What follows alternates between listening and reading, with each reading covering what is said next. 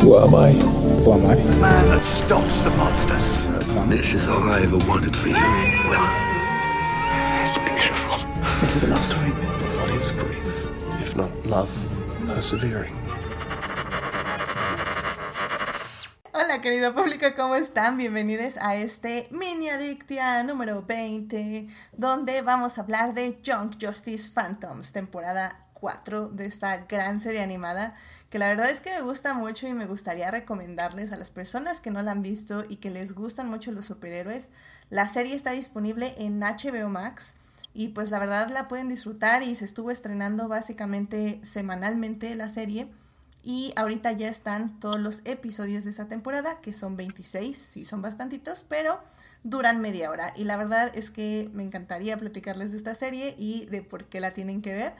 Y para ello, el día de hoy tenemos un invitado muy especial y nos acompaña aquí Julio. Julio, bienvenido a Miniadicta Visual. ¿Cómo has estado?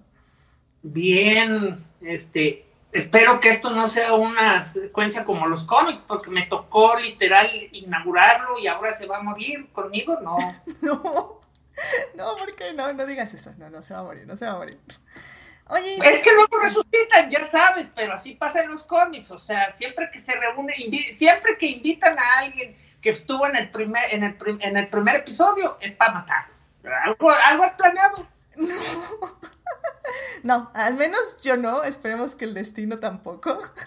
Así que, digamos, estamos bien, estamos bien. Así, este, es, este es un regreso, es como el ave fénix, es un retorno. Tú, tú dale chance, tú dale chance.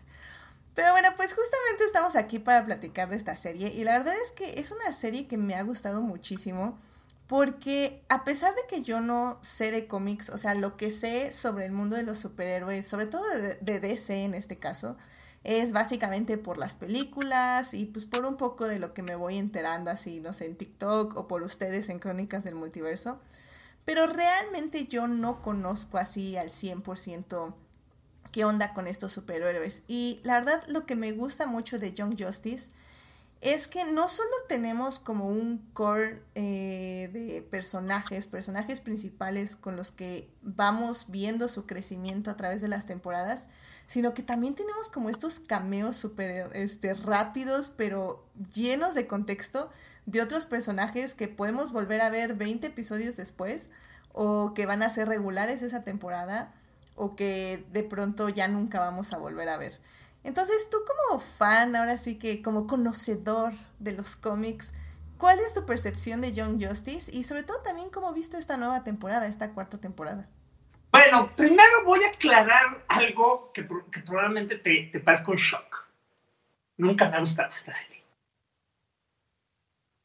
Qué shock. O sea, sí. yo tengo problemas muy severos con esta serie desde que inició. O sea, eh, nunca me gustó la premisa.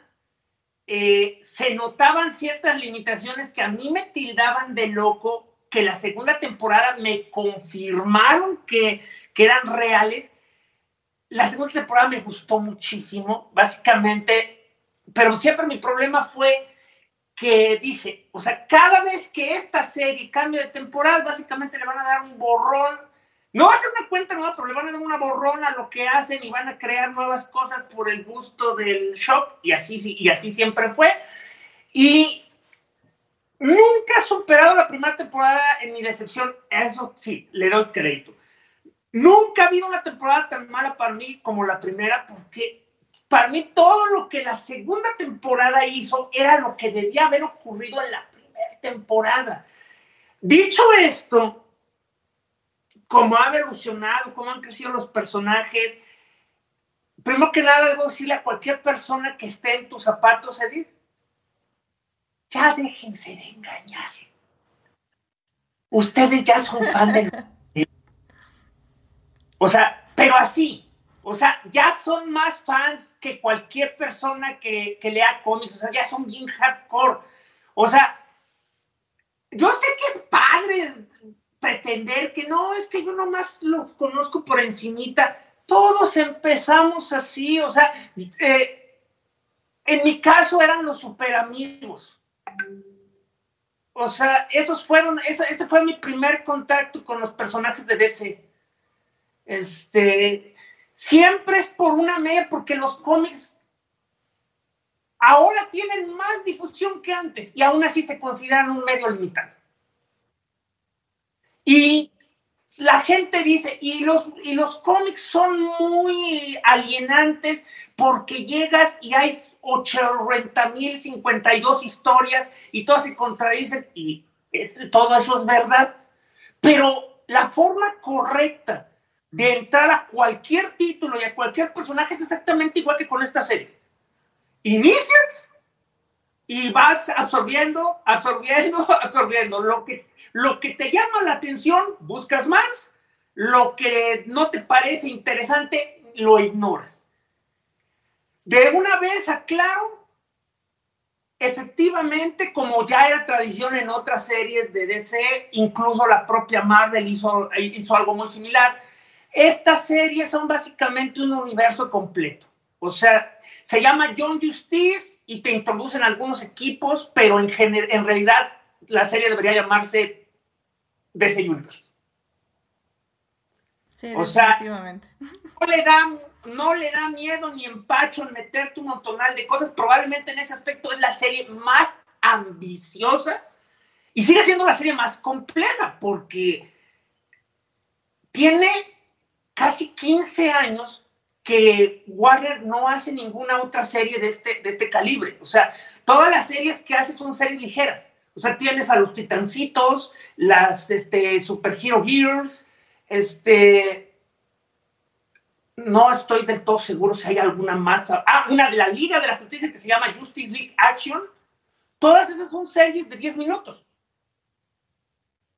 Son series cortas, rápidas, este, de vez en cuando tienen una historia un poquito más seria de lo que usualmente pretenden, pero algo como este, John Justice es ya un anacronismo. O sea, ya no se hacen series así. y menos series tan largas, porque ahorita uh a cumplir 98 episodios. Está, está ya, ya están bien la serie más larga de ese nivel. O sea, sí, los Titancitos tienen como 15 años y 200 episodios, pero de 20 episodios, de, episodios de, de, 30 minutos ya no los hacen. Y la verdad es que son episodios que se pasan muy rápido. O sea, cada episodio dura más o menos media hora, eh, menos de media hora.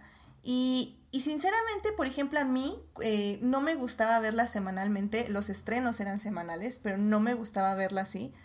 Eh, porque siento que es de las series que me gusta que se acumulen episodios para que ya cuando tengamos como cuatro te veas literalmente como un arco. Porque generalmente el problema que yo le veo a esta serie es que va avanzando muy lenta la trama principal, entre comillas. O sea, como digo, tenemos nuestros personajes principales y como que muy poco a poco va avanzando. Por ejemplo, en esta temporada este Garfield, el chico bestia, o sea, literalmente sentí que se la pasó en depresión como toda la temporada. O sea, es que yo ya decía, por el amor de Dios, alguien vaya y abrace a ese niño, porque en serio está sufriendo y me duele verlo sufrir, pero yo sentía que, estaba meses ahí, meses. Él fue el ancla emocional, o sea, fue como, o sea, es que ya, es que el problema, bueno, algo que hay que aclarar es de que usualmente este tipo de series puedes tacharle la culpa a una persona. Y esta no es la excepción. Eh, lo que te guste y lo que no te guste es culpa de una persona que se llama Greg Weisman. Greg Weisman es el showrunner y, Greg Weisman es uno de los showrunners más obsesivos que hay. O sea, es, es el tipo de showrunner que si pudiera escribiría él solo todos los episodios. Ya, ya. Entonces. Eso, da a entender mucho, sí. Un asunto que tiene. El, eh, eh, o sea, Greg Weisman tiene años en la animación. O sea, si alguna vez. No sé qué tan joven te tocó, o sea, para que, para que no la recuerdes o la recuerdes, Gárgolas. Él es el creador de Gárgolas. No, creo que eso fue antes de mis tiempos. este, él hizo algunos, eh, eh, él, es un cuate que hace esto, es un cuate que le ponen cualquier tipo de serie y la convierte en una cosa súper compleja, súper, este, eh, em, ay, atascada, creo que es la única palabra que se me ocurre. O sea, él atasca su serie de elementos, de elementos. Entonces, el formato 26 episodios ya es algo anticuado, pero para esta serie se ajusta a él. Y como se ajusta a ese formato, eh, tienes los tres elementos claves que ya lo dijiste que, que te molestan. O sea, vas a sentir que va muy lenta porque crean, cada temporada tiene una temática. ¿Quién era la luz? Rescatar, este, evitar, evitar la invasión de Darkseid, este, rescatar a, la gente, a los secuestrados, este, o sea, hay una, se supone que hay un arco, pero un arco grande, pero realmente es así, a cuenta gotas, la famosa Mystery Box. Sí.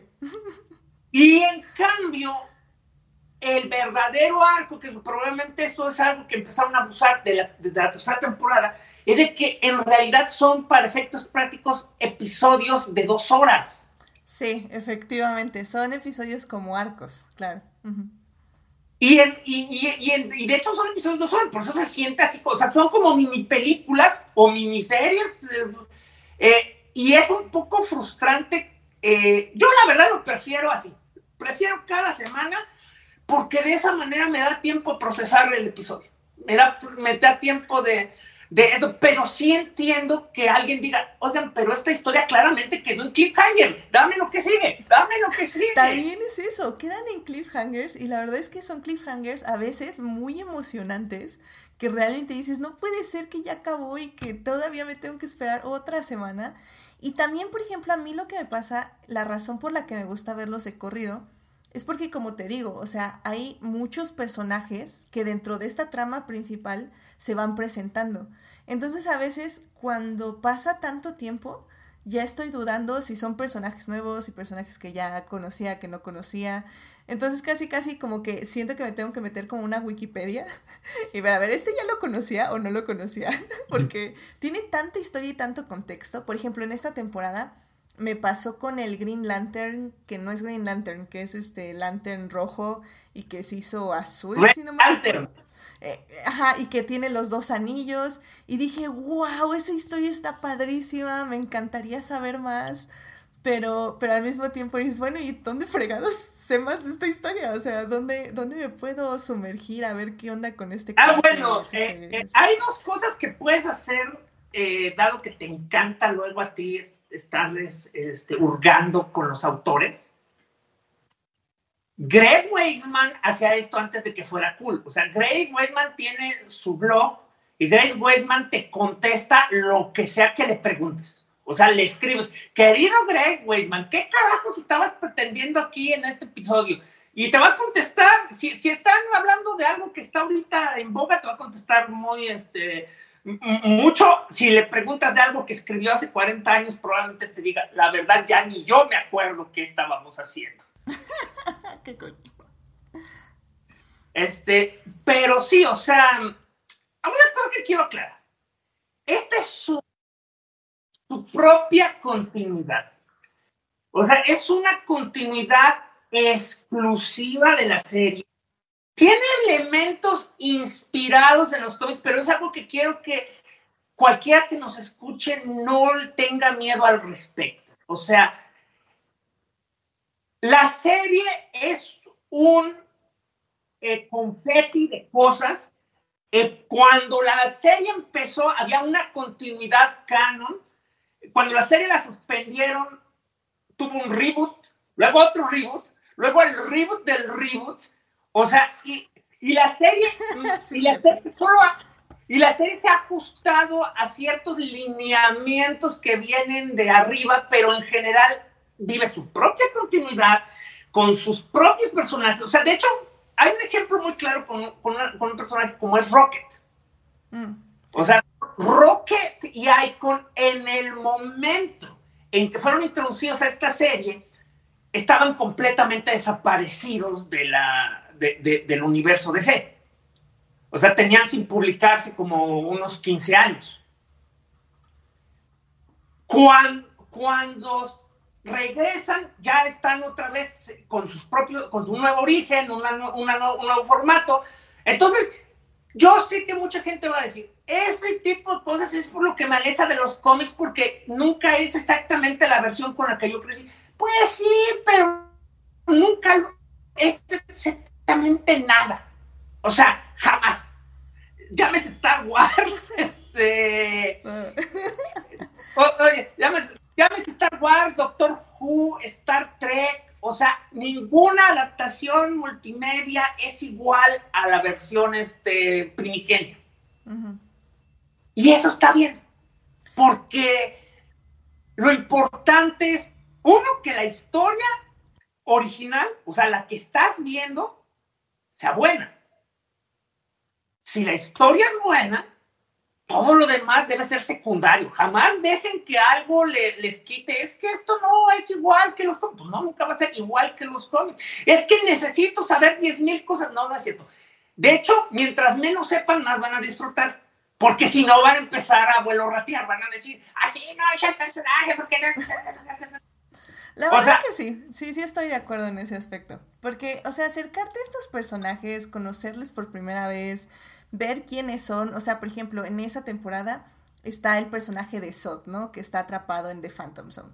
Entonces, yo ya sé más o menos quién es ese personaje por las películas, porque pues, historia de Superman, ¿no? Pero al mismo tiempo sé que no estoy viendo las versiones que ya conozco, sino que estoy viendo un Sod que tiene otro pasado, o bueno, muy parecido tal vez al Sod que conozco, pero tiene como otro tipo de interpretación, o sea, otro tipo de contexto. en este caso tiene un hijo, bla, bla. O sea, eso está padre. O sea, al final el día es como redescubrir un personaje, ¿no? Una cosa que mencionas de Sod es que de hecho es algo que solo ocurre en el universo de C. El universo de C, bueno, ocurría. Este, no puedo esperar que Marvel también se robe eso. O sea, pero pero algo que ocurría con el universo C es que el universo DC se retroalimentaba de una forma bien, bien orgánica con sus interpretaciones multimedia. Ejemplo clave, SOT no existía.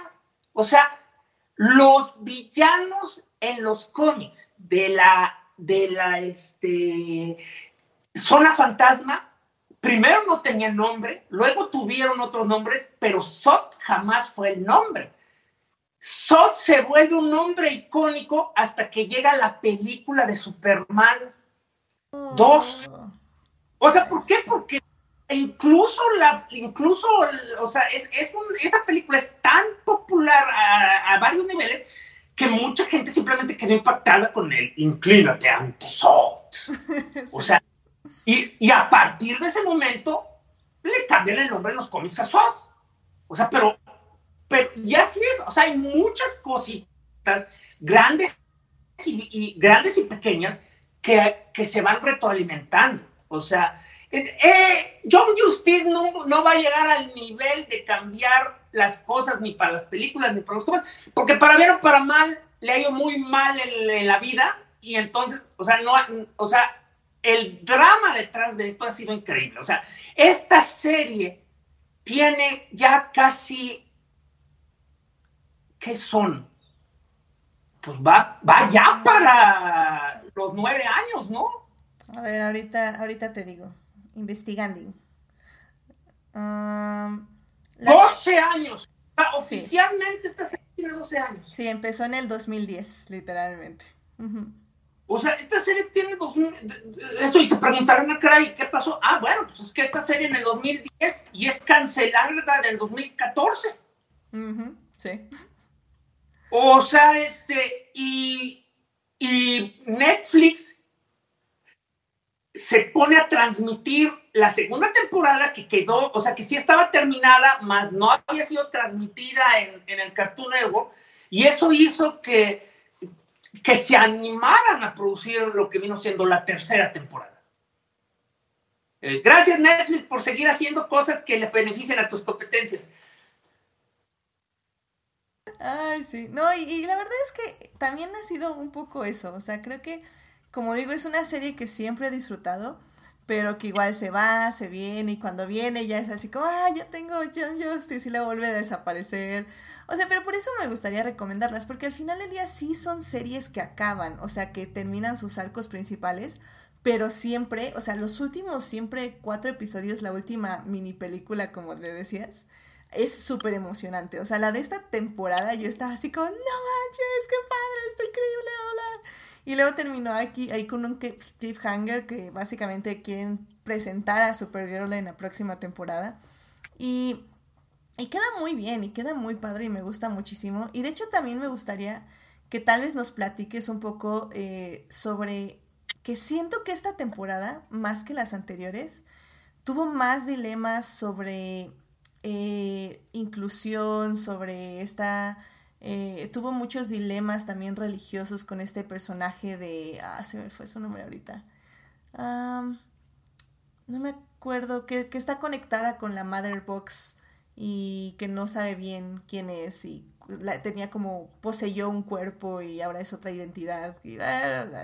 Bueno, entonces creo que también ese es un poco el asunto, que también están usando su plataforma o en este caso la serie para, para presentar personajes muy diversos a los que conocemos. Sí, tal vez los principales siguen siendo eh, pues casi siempre los hombres blancos que conocemos, pero también creo que tienen muchos personajes femeninos muy padres, muy, muy interesantes.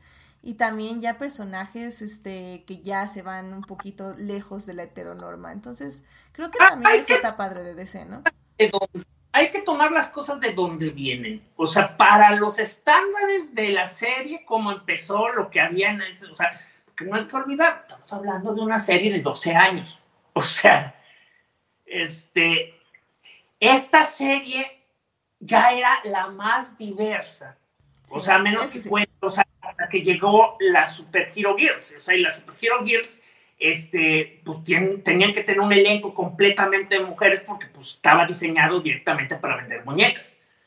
Este, pero el simple hecho, o sea, desde el origen, o sea, yo, independientemente que a mí me cayó mal, o sea, yo la voy a defender desde el origen porque parece mentira, pero dos protagonistas en un equipo de hombres es mucho. O sea, lo ideal sería que fueran tres o cuatro, pero dos era mucho. O sea, antes siempre era el, famoso este, factor pitufina. O sea, que solo puede haber una mujer por, por lo que sea. Pitufina, qué horror. Sí, o sea, ya ves que Teletron le pone este. Esto, así le llaman. Effect. O sea, pero. Eh, y ahorita ya hay un montón, o sea, de protagonistas mujeres. O sea, yo, yo creo que al menos hay unas cinco en toda la serie.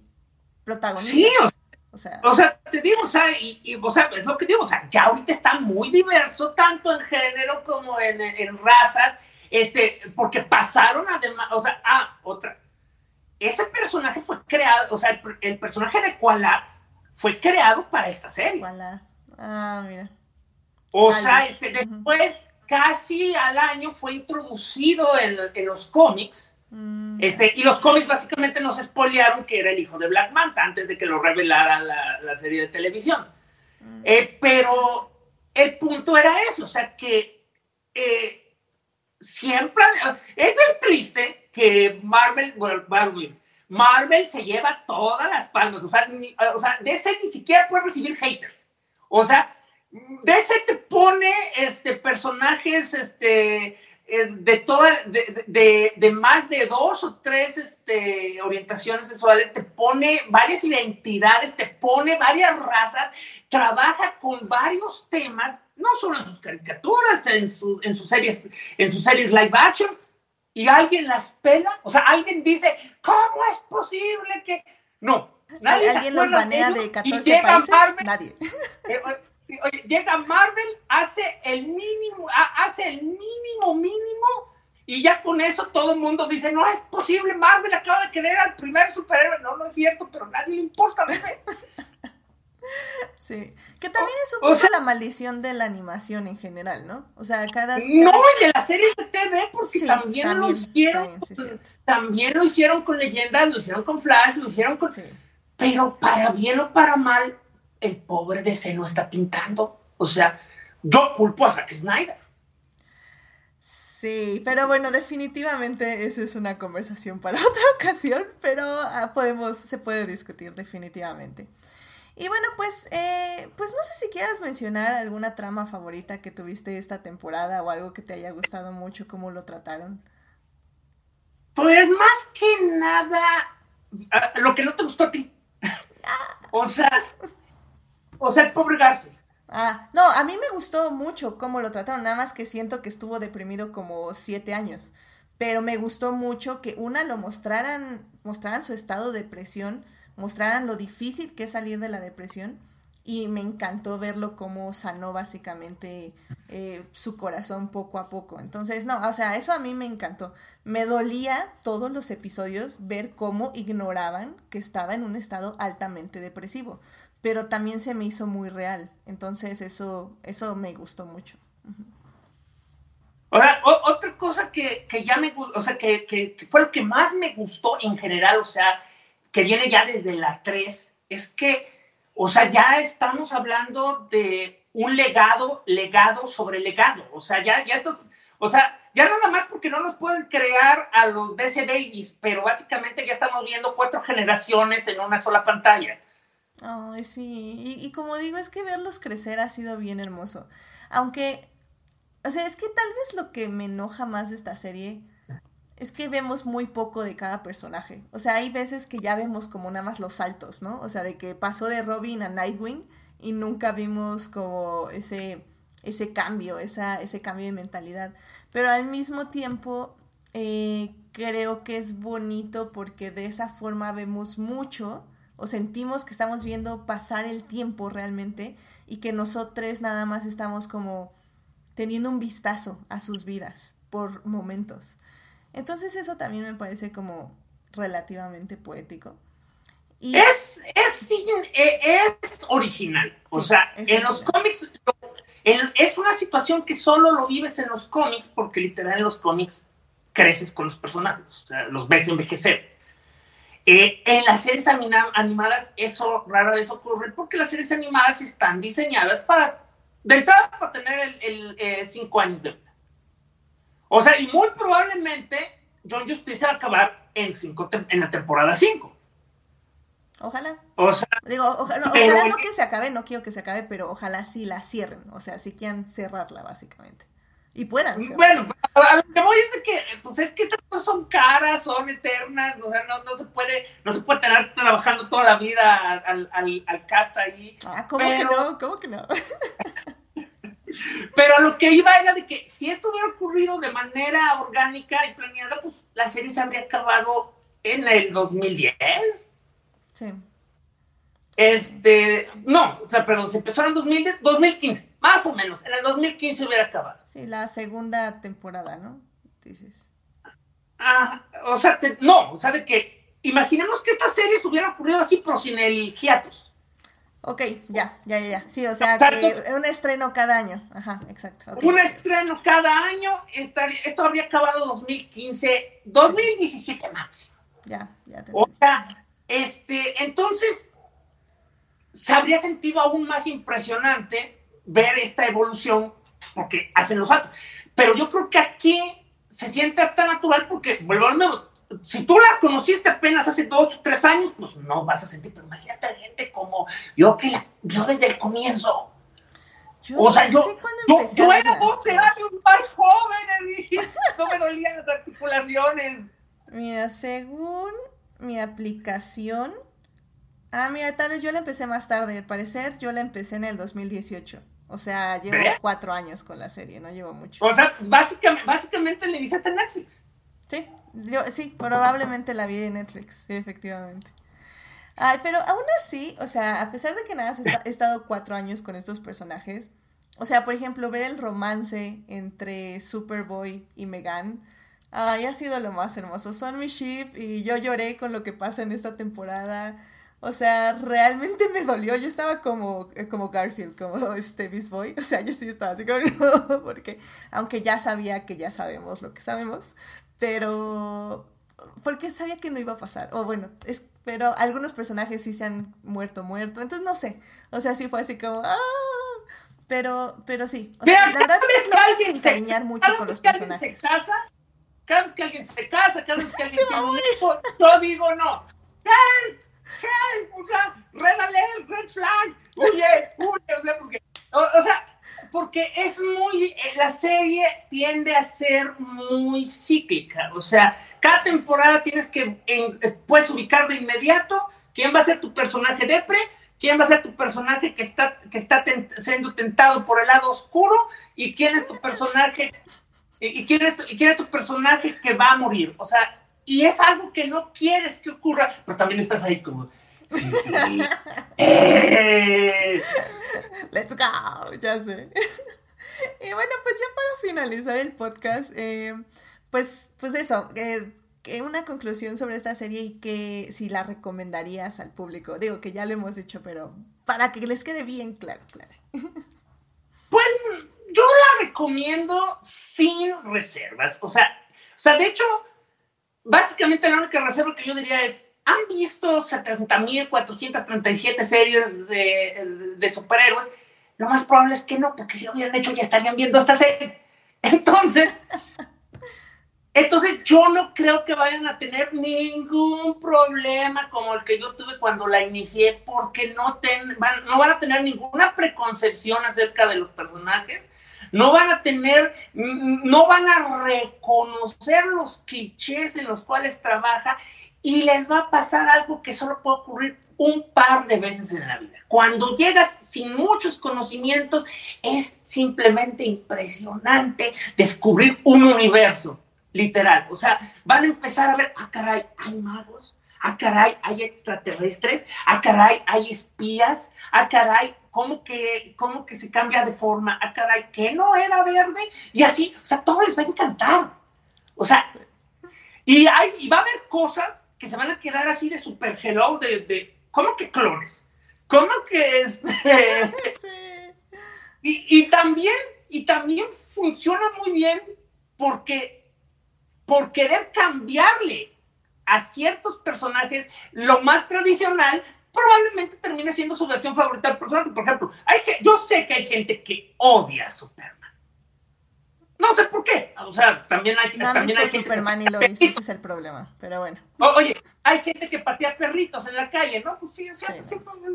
Pero el punto es que si a alguien no le gusta Superman, probablemente vaya a adorar esta serie en sus primeras temporadas, porque va a decir, sí, siempre supe que Superman era un cabrón, ¿eh? por fin, justicia para, eh, justicia para con, o sea.